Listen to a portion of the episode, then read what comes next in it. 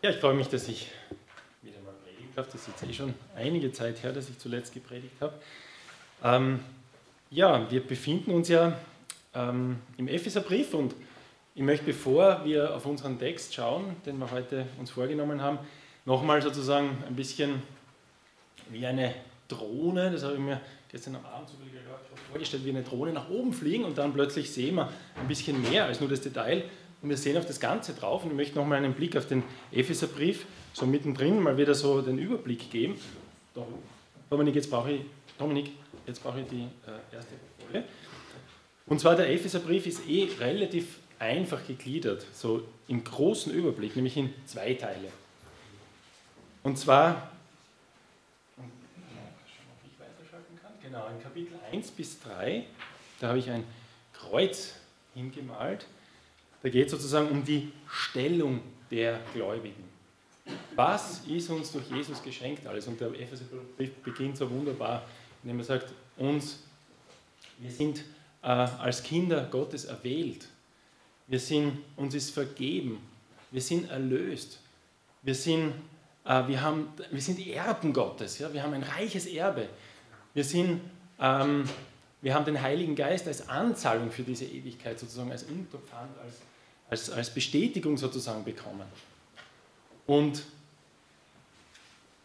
das ist sozusagen die Stellung der Gläubigen als Einzelne, aber der Kapitel 1 bis 3 legt auch sehr viel Wert und der ganze Epheserbrief legt sehr viel Wert, eigentlich die Gemeinde im Fokus zu sehen und gar nicht so sehr den Einzelnen.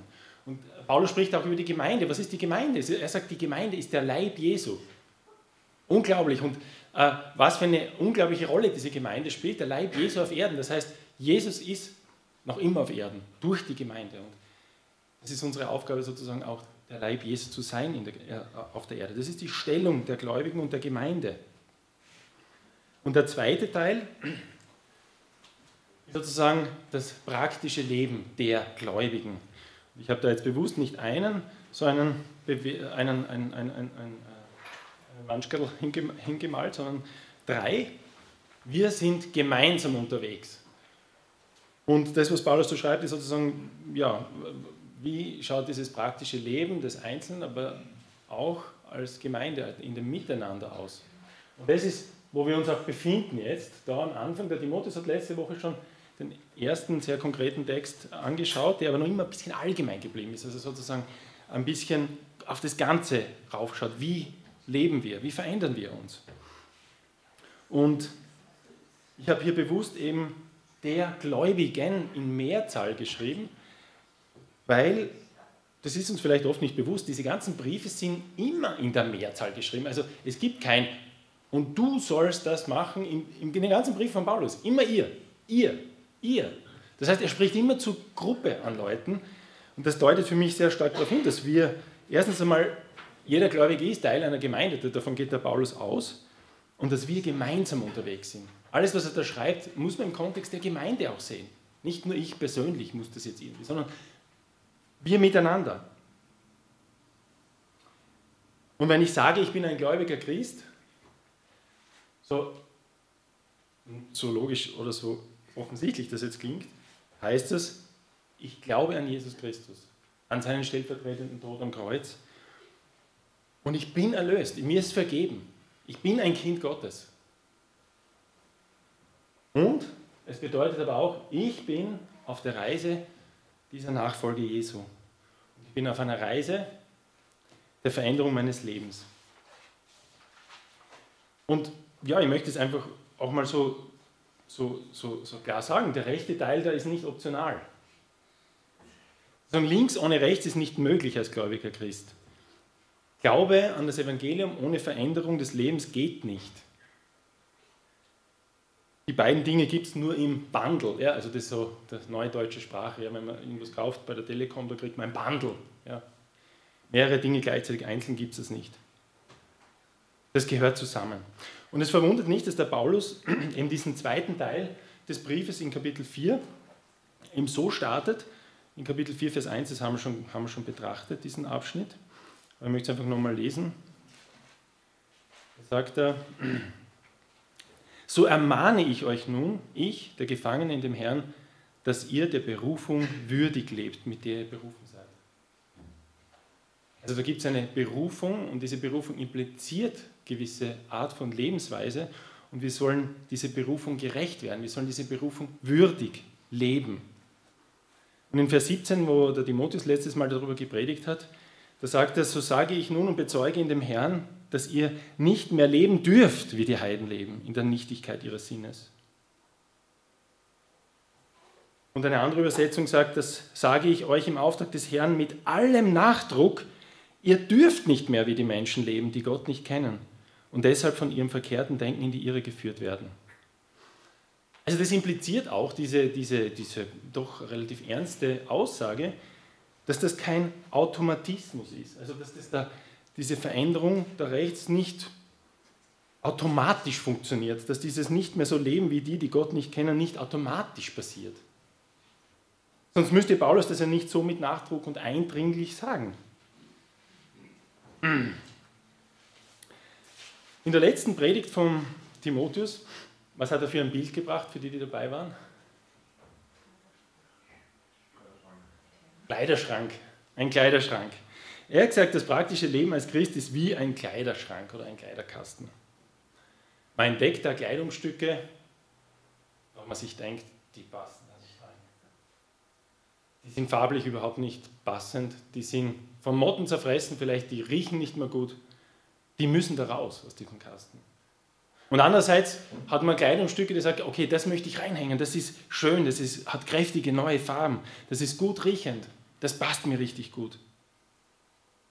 Und vielleicht stellt sich vor, ich weiß nicht, ob ihr so einen Kasten habt, einen großen Kleiderkasten, wo die großen Mäntel hängen vorne und vielleicht hängen dort auch ein paar Sakkos. Aber dann, ich weiß nicht, ob ihr das mal gemacht habt, oder Kinder, die sich in einen Kleiderkasten verstecken hinten, man kann sich da relativ gut verstecken, sodass man von außen gar nicht sieht, dass da noch was ist dahinter. Jetzt gibt man mal diese großen Dinger weg und dann kommt man, oh, dahinter sind ja noch, ist noch Gewand.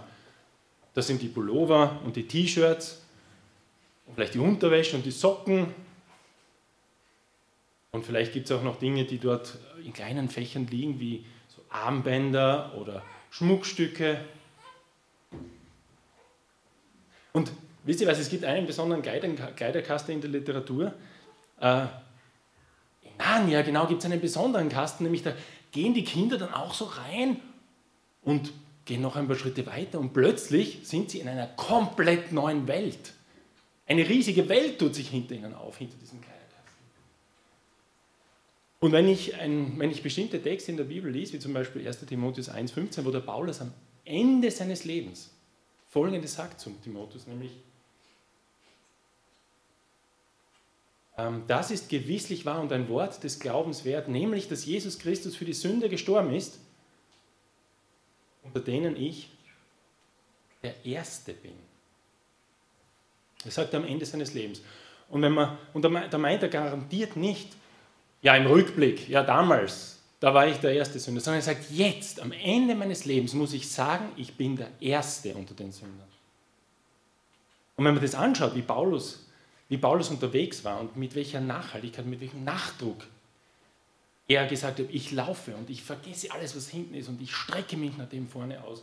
Ich bin wie ein Läufer auf einer Bahn und Dutzende Texte. Und man sagt, der hat sich sicher radikal verändert. Und trotzdem sagt er das am Ende seines Lebens.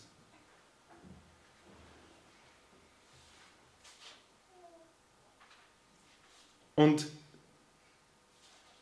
an der Stelle möchte ich einfach eben mit diesen Bildern, mit einem Missverständnis aufräumen. Wir werden nie dahin kommen zu sagen, dass unser Kleiderkasten jetzt perfekt aufgeräumt ist. Der ist einfach zu groß. Und unsere sündige Natur ist vielleicht ein bisschen übertrieben, aber so wie Narnia, eine Welt. Sich dann zwar nicht so offensichtlich wie die großen Kleidungsstücke manifestieren, sondern in kleinen Details. Genau, ich möchte jetzt nochmal diesen Text äh, auch, auch nochmal lesen, der direkt vor dem Text steht, den ich heute betrachten möchte. Ähm, nächste Folie. Das ist genau dieser Punkt, äh, warum der Timotheus das äh, mit dem Kleiderkasten genommen hat. Nämlich, da, steht, da, da wird gesprochen von Ausziehen und Anziehen von so wie Kleidungsstücke. In Vers 22 in Kapitel 4 vom Epheserbrief steht, dann wurde dir aber auch gelehrt, nicht mehr so weiterzuleben, wie ihr bis dahin gelebt habt, sondern den alten Menschen abzulegen, der seinen trügerischen Begierden nachgibt und sich damit selbst ins Verderben stürzt. Und ihr wurdet gelehrt, euch in eurem Geist und in eurem Denken erneuern zu lassen und den neuen Menschen anzuziehen, der nach Gottes Bild erschaffen ist und dessen Kennzeichen Gerechtigkeit und Heiligkeit sind, die sich auf die Wahrheit gründen. Also da ist schon ein paar Passagen äh, fett gedruckt. Sind drei Dinge, die da irgendwie beschrieben werden. Einerseits das Alte abzulegen, andererseits das Neue anzuziehen und dazwischen ein neues Denken sich geben zu lassen. Oder einen neuen Geist, einen neuen Sinn steht in anderen Übersetzungen. Ich habe dann noch mit, noch nach der letzten Predigt mit dem Timotheus ein bisschen diskutiert, was ist da jetzt aktiv und was ist passiv. Und es wird tatsächlich unterschiedlich übersetzt. Aber dort, wo sich eigentlich die meisten Übersetzungen einig sind, ist, dass der erste Teil hier, das Ablegen, aktiv gemeint ist. Also steht nicht, ja, lasst ihr das ausziehen, sondern leg's ab. Und ebenso das Anziehen ist aktiv. Zieh das neu an. Aber was dazwischen ist, das ist in allen Übersetzungen so, passiv. Lass dein Denken erneuern. Und ich glaube, dass das vielleicht ist mit diesem Denken und dem Sinn erneuern zu lassen, vielleicht auch ein bisschen ein Schlüssel ist. In dem Text, den wir uns heute anschauen. In dem, Ab, in dem Ablegen und in dem Anziehen. Dass wir einfach anfangen, in gewissen Dingen anders zu denken. Und dass das einer oder vielleicht der erste Schritt ist in dem, dass man sich überhaupt verändern kann. Schauen wir uns jetzt konkret unseren Text heute an. Entschuldige für die lange Einleitung, aber das war mir jetzt ein bisschen wichtig. Epheser 4, Vers 25. Wer jetzt eine Bibel dabei hat, bitte aufschlagen. Wer ein Handy dabei hat, kann ja auch vielleicht dort nach mitlesen. Ich lese jetzt nicht den ganzen Text, weil das ist einfach sehr viel, was heute kommt. Das sind sehr viele praktische Dinge. Ähm, und ich möchte einfach eins nach dem anderen lesen. Epheser 4, Vers 25 steht, darum legt die Lüge ab und redet die Wahrheit. Ein jeder mit seinem Nächsten. Und ja, das ist interessant in diesem Text, dass das jetzt immer wieder so ein bisschen das Muster ist. Also ich lege was ab, ziehe was an. Warum? Und ich glaube, dass das vielleicht genau das ist. Dass er sagt, legt es ab, zieht es an und der Grund, warum wir das machen sollten, ist Testen, das, das neue Denken, das gebe ich euch mit jetzt. Und hier steht, weil ihr untereinander Glieder seid. Also, hat denn das jetzt mit dem Lügen zu tun? Also erstens mal sieht man den Fokus wieder auf die Gemeinde. Also das ist klar, Glieder, wir sind Glieder eines Leibs. Und der, der, der, die Begründung jetzt oder die, Änderung der Denkweise ist jetzt einfach der Fokus auf die Gemeinde hier. Das heißt, das neue Denken, das wir anziehen sollen oder das wir uns schenken lassen sollen, ist, wir sind untereinander Glieder. Und darum geht es einfach nicht, dass wir uns belügen. Warum eigentlich nicht? In einem Kommentar ist gestanden, einander zu belügen beeinträchtigt die Einheit, weil es Konflikte hervorruft und das Vertrauen zerstört. Es zerrüttet Beziehungen. Das heißt, ganz zentral, wenn es ums Lügen oder um die Wahrheit reden geht, das hat direkte Auswirkungen auf die Gemeinde, auf den Leib. Das ist vielleicht an der Stelle jetzt das neue Denken, das Paulus uns mitgeben möchte. Denkt an den Leib.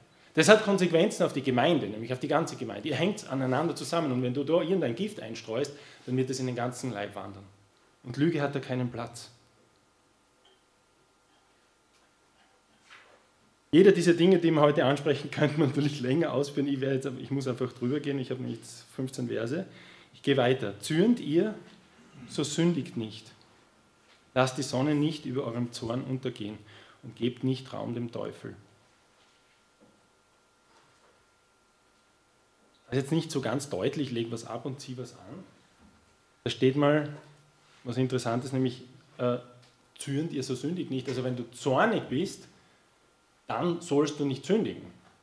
Das heißt, Zorn ist nicht automatisch eine Sünde. Und Jesus war auch zornig gewissen, bei, bei gewissen Begebenheiten. Das heißt, Paulus warnt uns aber nur, wenn du zornig bist, dann pass auf, dass du nicht sündigst. Und er sagt implizit, es kann leicht dazu führen, dass du sündigst, wenn du Zorn in dir spürst. Es kann leicht dazu führen, dass du andere verletzt. Auch, dass du Beziehungen zerstörst in deinem Zorn. Das, was nicht hier steht, ist, ist aber auch äh, Hausverstand, den Zorn runterzuschlucken, ist auch nicht so gut. Ne? Weil wenn man den Zorn in sich reinfrisst und sagt, ich darf nicht zornig sein und so weiter, dann wird dich das vielleicht von innen her vergiften, weil es ja auch nicht weg ist. Und das neue Denken ist, was den Zorn betrifft, dass der Paulus sagt, wenn du den Zorn nicht sofort bekämpfst, gibst du Satan Raum in deinem Leben. Und darum sagt er, gewahrt nicht, bis der nächste Tag kommt, sondern noch vor Sonnenuntergang versuch, dass du den Zorn rauskriegst aus deinem Leben, aus deinem Denken, aus deinen Gefühlen. Paulus fordert uns auf, unseren Zorn sofort in einer Weise zu verarbeiten, die Beziehungen eher stärkt, als sie zu zerstören. Puh, wie geht denn das jetzt? Den Zorn so zu verarbeiten, dass er die Beziehung stärkt. Und interessanterweise bin ich selbst irgendwie in letzter Zeit genau auf sowas gestoßen, nämlich oft ist es so, was löst in uns Zorn aus in persönlichen Beziehungen? Und später kommen ähnliche Worte nochmal Bitterkeit, Grimm, Zorn, Geschrei, Lästerung, Bosheit. Was löst es aus, oft eigentlich? Dass wir den anderen gar nicht verstehen können. Dass der etwas tut, was uns völlig fremd ist. Und man denkt, wie kann der das nur tun? Wie kann der das nur sagen? Das macht uns zornig und wütend. Und wir fangen an, ihn zu verurteilen in unseren Gedanken. Und wenn wir das länger in uns lassen, dann fangen wir vielleicht an, mit anderen über das zu reden, was der gemacht hat. Was auch Gift ist für die Gemeinde. Und ich glaube, das ist zum Beispiel jetzt auch ein Bezug zur Ehe. In der Ehe ist es auch so, dass wir uns manchmal gar nicht verstehen und eigentlich uns ärgern über den anderen. Was hat er da jetzt gerade gesagt? Das kann ich nicht verstehen. Aber das, was Paulus hier vielleicht sagen will, das steht jetzt nicht so deutlich da. Diese, diese, also es so zu verarbeiten, dass es die Beziehung eher stärkt, das habe ich für mich so gelernt, dass ich ähm, weiß, dass oft diese, diese, dieser Ärger über den anderen durch unsere Verschiedenheit getriggert ist. Durch unsere Art, wie wir komplett anders gestrickt sind. Und dass die Reaktion von mir auf, wenn ich weiß, Zorn und Ärger kommen daher, weil der andere so anders ist, dass ich es nicht verstehen kann. Und positiv kann es werden, wenn ich sage, okay, ich interessiere mich mal dafür, warum der so reagiert. Ich möchte ihn ja kennenlernen. Ich möchte wissen, warum der so ganz anders tickt wie ich. Warum der in so einer Situation so abartig für mich reagiert. Und vielleicht komme ich drauf, na hoppala, durch seine Prägung und durch seine Familie, wo er herkommt, kommt was ganz anderes raus als bei mir. Und die sind so gegeneinander und dass wir uns übereinander ärgern und sogar vielleicht zornig werden übereinander. Das heißt, es ist eine Möglichkeit, den anderen in seiner Andersartigkeit besser zu verstehen. Wenn Paulus sagt, hier lass, den Zorn nicht, äh, lass die Sonne nicht untergehen über dem Zorn, heißt das natürlich, dass ich irgendwo aktiv wäre vorher. Das heißt, dass ich auf den dann irgendwie zugehe, weil vielleicht weiß der gar nicht, dass ich zornig bin. Dass ich ihm sage, du, das, was du gesagt hast, das verstehe ich überhaupt nicht. Das ist mir komplett fremd und das hat mich vielleicht verletzt. Das hat mich verunsichert. Ich möchte mit, mir, möchte mit dir darüber reden und ich möchte es verstehen, was du da gemeint hast. Hast du das wirklich so gemeint, wie es bei mir angekommen ist? Und das ist eine Möglichkeit, den anderen besser kennenzulernen und uns auch in unserer Verschiedenheit wertzuschätzen. Und dass dieser Vers ähm, 27 gibt dem Teufel nicht Raum. Hier dazu gehört, ist auch zum Beispiel in manchen Übersetzungen reflektiert. In Vers 27 ist zum Beispiel übersetzt in der Neues Leben Bibel. Gebt dem Teufel keine Möglichkeit, durch den Zorn Macht über euch zu gewinnen.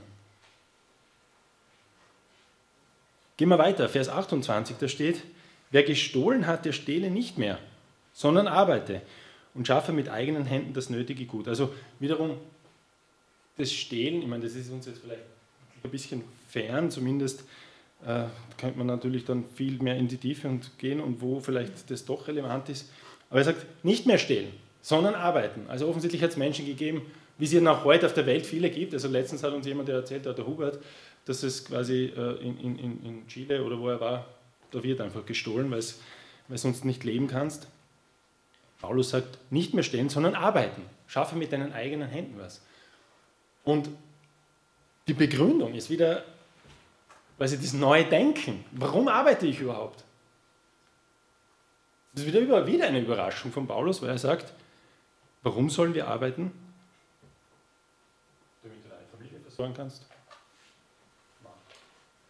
damit du auf Urlaub fahren kannst, damit du den Bedürftigen abgeben kannst. Interessant. Neues Denken. Ich arbeite, damit ich den Bedürftigen abgeben kann. Und Gott hat offensichtlich so, so eingerichtet, auch als Gemeinde. Ihr arbeitet, wir arbeiten miteinander, damit wir als Gemeinde auch Bedürftigen abgeben können. Damit wir anderen helfen können mit dem, was wir an Überfluss haben.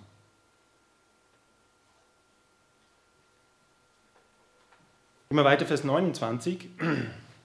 Da geht es jetzt darum, wie wir miteinander reden. Lasst kein faules Geschwätz aus eurem Mund gehen, sondern redet, was gut ist, was erbaut und was notwendig ist, damit es Segen bringen denen, die es hören. Das ist eine andere Übersetzung. Kein einziges faules Wort soll, soll aus eurem Mund herauskommen, sondern wenn etwas gut ist und andere stärken und aufbauen kann, je nachdem, was gerade angemessen und gut ist, das soll er sagen, damit es denen, die zuhören, etwas von Gott der freundlicher Zuwendung weitergibt. Also da ist wieder ein damit, also er begründet das immer. Und parallel dazu lese ich vielleicht auch noch den Vers 4 aus Kapitel 5, weil das sehr ähnlich ist. Da steht, ebenso wenig sollen Dinge, derer man sich schämen muss, oder unsinniges Gerede oder schmutzige Witze, die sich einfach nicht gehören, bei euch Raum finden sondern stattdessen positive Aussagen, die eure dankbare Lebenseinstellung widerspiegeln.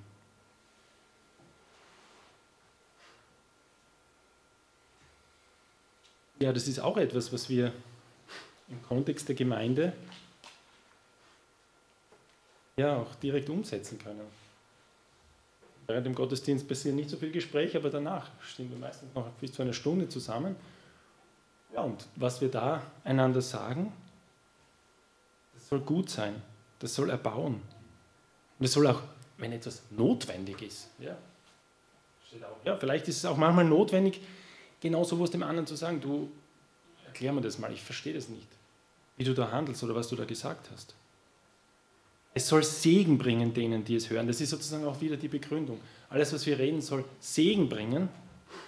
Und auch wenn ich mit dem, dem anderen mit seinen vermeintlichen Fehlern konfrontiere, kann das für ihn natürlich Segen bringen. Auch wenn mich jemand konfrontiert mit meinen Problemen und, und, und, und äh, Dingen, die ich tue, soll es mir Segen bringen.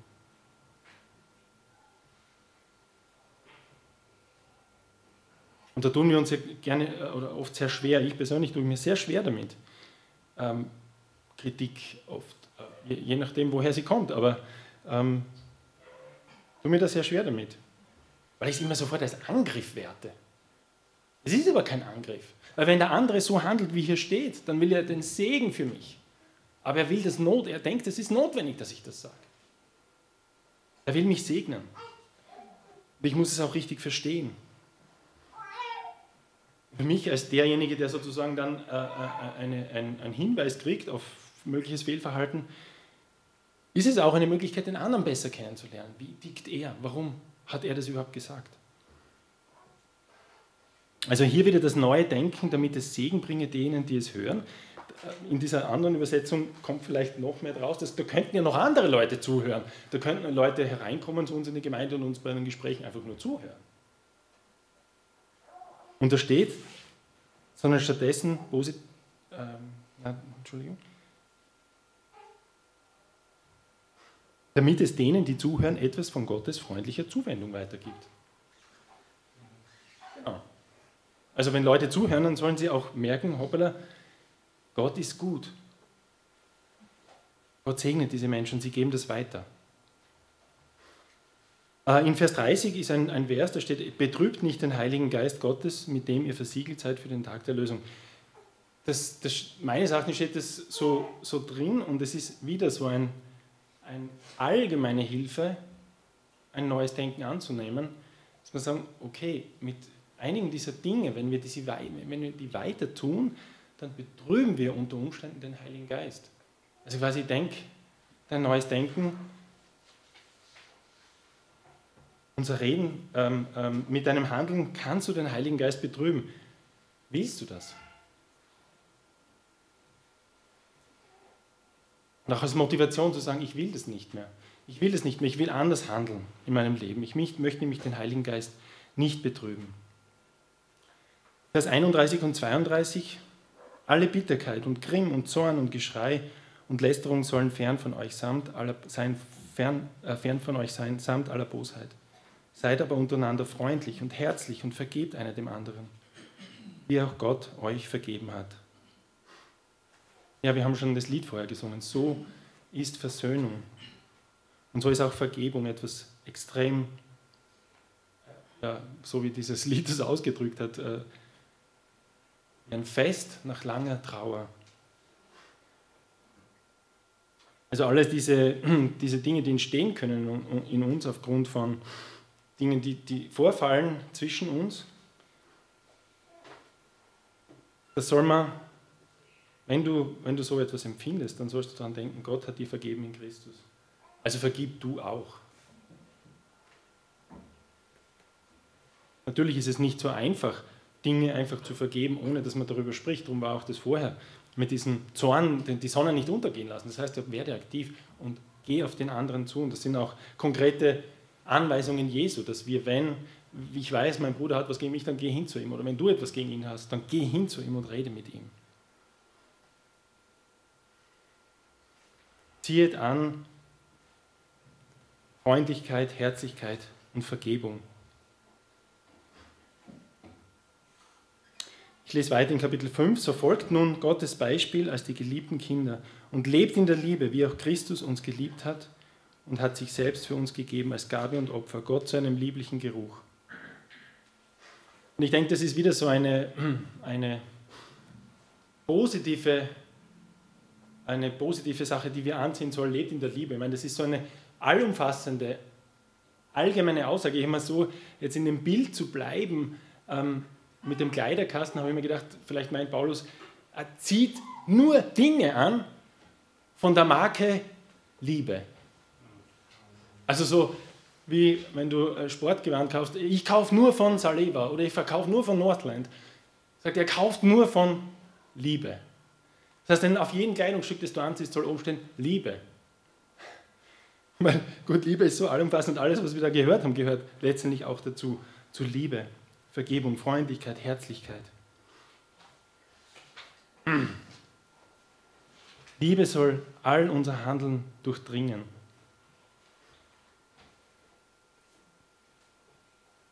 Ich möchte weiterlesen, Kapitel 5, Vers 3 und Vers 5. Von Unzucht aber und jeder Art Unreinheit oder Habsucht soll bei euch nicht einmal die Rede sein, wie es sich für die Heiligen gehört. Denn das sollt ihr wissen, dass kein Unzüchtiger oder Unreiner oder Habsüchtiger, das sind Götzendiener, ein Erbteil hat im Reich Christi und Gottes.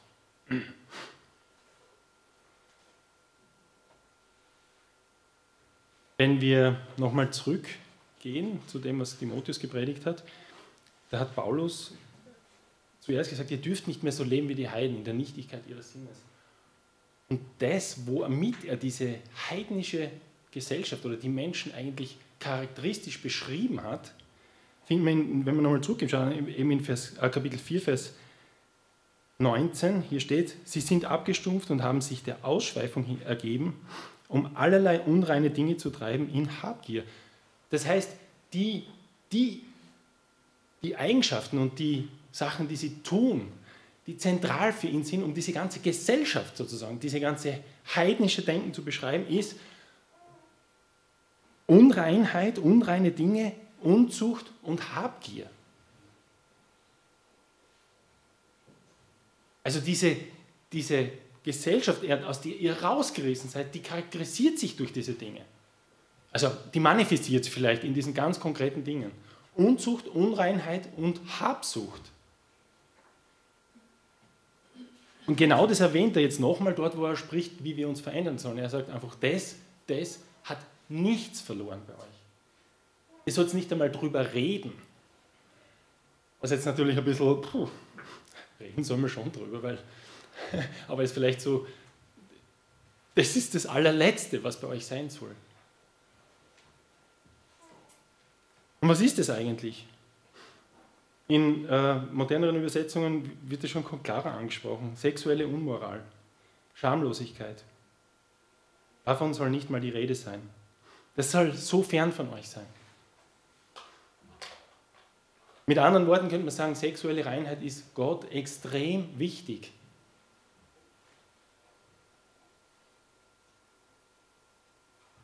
Und das wollen, glaube ich, wir nicht so gern hören, aber Jesus ist auch immer wieder so, dass er sozusagen an unser Denken appelliert, indem er ernste Warnungen auch ausspricht. Es ist nicht immer nur, es kommt ja beides vor, sehr positive Motivation, das wird eure Gemeinde verbessern. Aber er warnt uns auch bei manchen Dingen. Radikal warnt er uns. Und auch hier in Vers 5 steht, denn das sollt ihr wissen, dass kein Unzüchtiger oder Unreiner oder Habsüchtiger, das sind Götzendiener, ein Erbteil hat im Reich Christi und Gottes.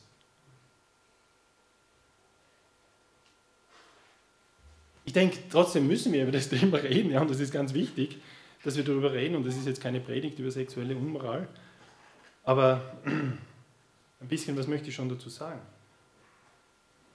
Ich denke, dass dieser Bereich extrem umkämpft ist und dass wir jetzt vielleicht mehr als in meiner Kindheit, so in den 70er Jahren, 80er Jahren oder noch früher, wenn Leute schon früher gelebt haben, viel mehr umkämpft ist noch. Ich denke, in meiner Kindheit, da war es so, wenn ähm, es Homosexualität zum Beispiel gegeben hat oder in der Gesellschaft oder man hat halt ohne verheiratet zu sein, quasi mit dem anderen zusammengelebt und sexuelle Beziehungen gehabt, so hat man es eher im Geheimen gemacht. Man hat es versucht zu verbergen, sodass es die Gesellschaft nicht sieht. Weil in der Gesellschaft es schon noch klar verankert war, dass es eigentlich nicht richtig ist. Weil damals der christliche Glaube, also zumindest wo ich herkomme vom Land, die Leute haben gewusst, es ist eigentlich Und in den 20er, 2020er Jahren, in denen wir leben, ist das nicht mehr so. Sondern hier werden wir ganz offiziell dazu aufgefordert, so zu leben. Es wird uns vor Augen gemalt, dass das gut ist, so zu leben. Es werden Kinder von klein auf gezeigt, welche sexuelle Praktiken es gibt. Außerhalb dessen, was sich Gott vorstellt an sexueller Reinheit. Sie werden eingeladen dazu, das auszuprobieren, möglichst früh. Und da geht es überhaupt nicht darum, quasi vor der Ehe auf Sexualität zu verzichten, sondern das, ist ja, das geht viel weiter. Das ist sowieso schon längst ein alter Hut, weil dass man vor der Ehe noch wartet auf die Sexualität, das ist etwas, was irgendwelche katholischen Spinner und freikirchlichen Spinner halt machen, ne? die überhaupt keine Ahnung vom Leben haben. Die machen das, ja. Also das ist sowieso klar, dass das völliger Blödsinn ist, zu warten. Jetzt geht das Ganze viel weiter. Es geht so weit, dass Kinder geboren werden, nicht als Mädchen und Bub, sondern mit Penis oder mit Vagina. Und später können sie sich entscheiden, ob sie ein Bub oder ein, oder ein Mann oder eine Frau werden wollen. Da geht es darum, dass Jugendliche aufgefordert werden von Ministerien, auf den offiziellen Seiten der Ministerien, Pubertätsblocker zu nehmen damit sie mehr Zeit haben, um sich zu entscheiden, ob sie jetzt ein Bub oder ein Mädchen sind. Dieser Bereich ist, denke ich, heute in einer Weise umkämpft, wie es zumindest in unserem Leben noch, nicht war, noch nie war. Vielleicht hat es das vorher auch schon gegeben, Sodom und Gomorra, aber ich weiß nicht, ob es dazwischen auch war. Und trotzdem möchte ich über zwei Dinge reden, weil das andere ist nur so uns Christen noch fern, aber das kommt, so wie das Amen im Gebet kommt, das in unsere genauso rein. Aber zwei Dinge, die nach wie vor sehr umkämpft sind, die aber sozusagen da draußen Standard sind, ganz normal, ist eben genau, das ist Sexualität vor der Ehe. Und junge Leute haben wir hier, die einfach noch nicht verheiratet sind. Ich möchte euch wirklich ermutigen und auffordern, einen absolut geraden Weg zu gehen in diesem Bereich. Denn dieser, genau dieser große Bereich ist sowas von umkämpft. Und Gott ist das so wichtig, dass wir uns auch hier auch nicht selbst belügen. Zu sagen, ja, okay, Kind kann keins entstehen, aber alles andere schon. Nein, überleg dir wirklich, was, was wäre ein gerader Weg, ein absolut gerader Weg zu sagen, bis zur Ehe mit der Sexualität zu warten. Und auch etwas anderes fällt natürlich in diesen Bereich hinein, das ist Pornografie. Und ja, es ist genauso etwas, was nicht nur in dieser Zeit deines Lebens Auswirkungen auf dein ganzes Leben haben kann, auf deine Ehe, sondern, wie ja immer Paulus diesen Vers 5 versteht, auch auf die Ewigkeit. Und ich denke, wenn Paulus, ähm, also das, das, dass wir den Heiligen Geist nicht betrüben sollen, ist ja auch nicht unbedingt so ein Positiv, das ist auch eine Warnung. Achtung, Achtung, Achtung. Mit eurem Verhalten könnt ihr den Heiligen Geist betrüben. Mit eurem Verhalten, das hat unter Umständen ewige Auswirkungen. Das soll uns ja nicht oh, bedrücken sozusagen, sondern soll uns genauso motivieren und sagen, Herr, ja, ich möchte noch konsequenter daran arbeiten, dass diese Dinge nicht in meinem Leben drin sind. So wie er sagt, es soll nicht einmal die Rede sein davon. Ja, das ist leider oft nicht der Fall. Aber das heißt einfach, sei noch konsequenter da drinnen. Im Gebet und im Handeln. Und das ist jetzt vielleicht ein wichtiger Punkt. Wie können wir solche Dinge auch aus unserem Leben rausbringen? Wie kann Gott sie rausbringen aus unserem Leben? Ich denke, wir sind oft so, dass wir eher auf der Seite vom Pferd fallen, zu sagen, ja Gott, mach du mal. Schenk, äh, schenk dass ich äh, den Willen habe, ähm, vor der Ehe ein sexuelles reines Leben zu führen. Ein bisschen, ein bisschen zu sehr, ja, mach du mal und pff, wenn du nicht machst, dann ist es halt nicht. Ja? Also jetzt auch über, überspitzt gesprochen. Es kommt immer zusammen. Mir hat das letzte Woche gut gefallen, was der Wolfgang in seinem Zeugnis gesagt hat. Er hat gesagt, Gott hat ihm irgendwie gezeigt, dass er auch in der Arbeit gewisse Kleidungsstücke oder gewisse Art von, von, von ähm, Berufen quasi ausführen kann. Nämlich, er hat gesagt, zum Beispiel Putzfrau. Er kann als Putzfrau auf die also äh, er ist Professor, ja, aber er kann als Putzfrau auf die Universität gehen. Das heißt, ich werde allen helfen, wo sie Hilfe brauchen. Und wie ist das, wie ist das zustande gekommen, denke ich bei ihm? Er hat es gut so ausgedrückt. Ich nehme mir vor, ich gehe auf die Uni heute als Putzfrau und gleichzeitig spricht er das Gebet, Herr, hilf mir, dass ich das umsetzen kann. Was ist da passiert? Ich glaube, dass er einmal irgendwie diesen Gedanken gekriegt hat, ich kann ja quasi als Putzfrau auf die Uni gehen. Das ist vielleicht von Gott gekommen. Das ist nämlich genau dieses neue Denken. Das hat ihm vielleicht jemand im Gespräch gesagt, oder seine Frau, oder jemand aus der Gemeinde, oder direkt Gott im Gebet. Dann hat er gesagt, ich mache das. Herr, ich gehe jetzt dahin als Putzfrau. Und sagt aber im gleichen Atemzug, Herr, hilf mir. Weil ich weiß gar nicht, wenn, wenn ich so reingehe, wie ich immer gehe, dann wird mir das gar nicht auffallen. Aber ich möchte wissen, wann ist es dran, quasi den anderen zu helfen? Wann ist es dran, mich unter sie zu begeben, zu sagen, jetzt bin ich dein Diener, jetzt helfe ich dir. Entschuldige, dass ich das Beispiel jetzt so ausschlachte. ja.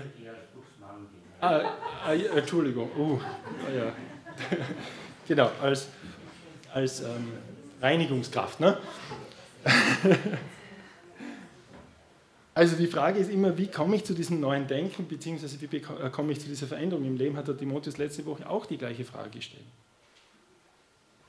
Ich denke, das Allerwichtigste ist definitiv, dass wir die Verbindung zu Jesus halten. Denn über dem allen steht, oder daneben, oder wie, man immer auf Johannes 15, wenn ihr in mir bleibt und ich in euch, dann werdet ihr viel Frucht bringen. Das heißt, dieses mit Jesus verbunden sein ist irgendwie ganz im Zentrum. Aber daraus folgen einige Dinge. Nämlich, wenn Menschen zu Jesus gekommen sind, dann hat er ihnen ins Gesicht gesagt, in einem Satz, was ihr größtes Problem ist. Meistens. Ah, der, der, der Nikodemus zum Beispiel. Und ich wünsche mir manchmal so sehr, dass ich Jesus begegne und sage mir nur, bitte sag mir nur einen Satz.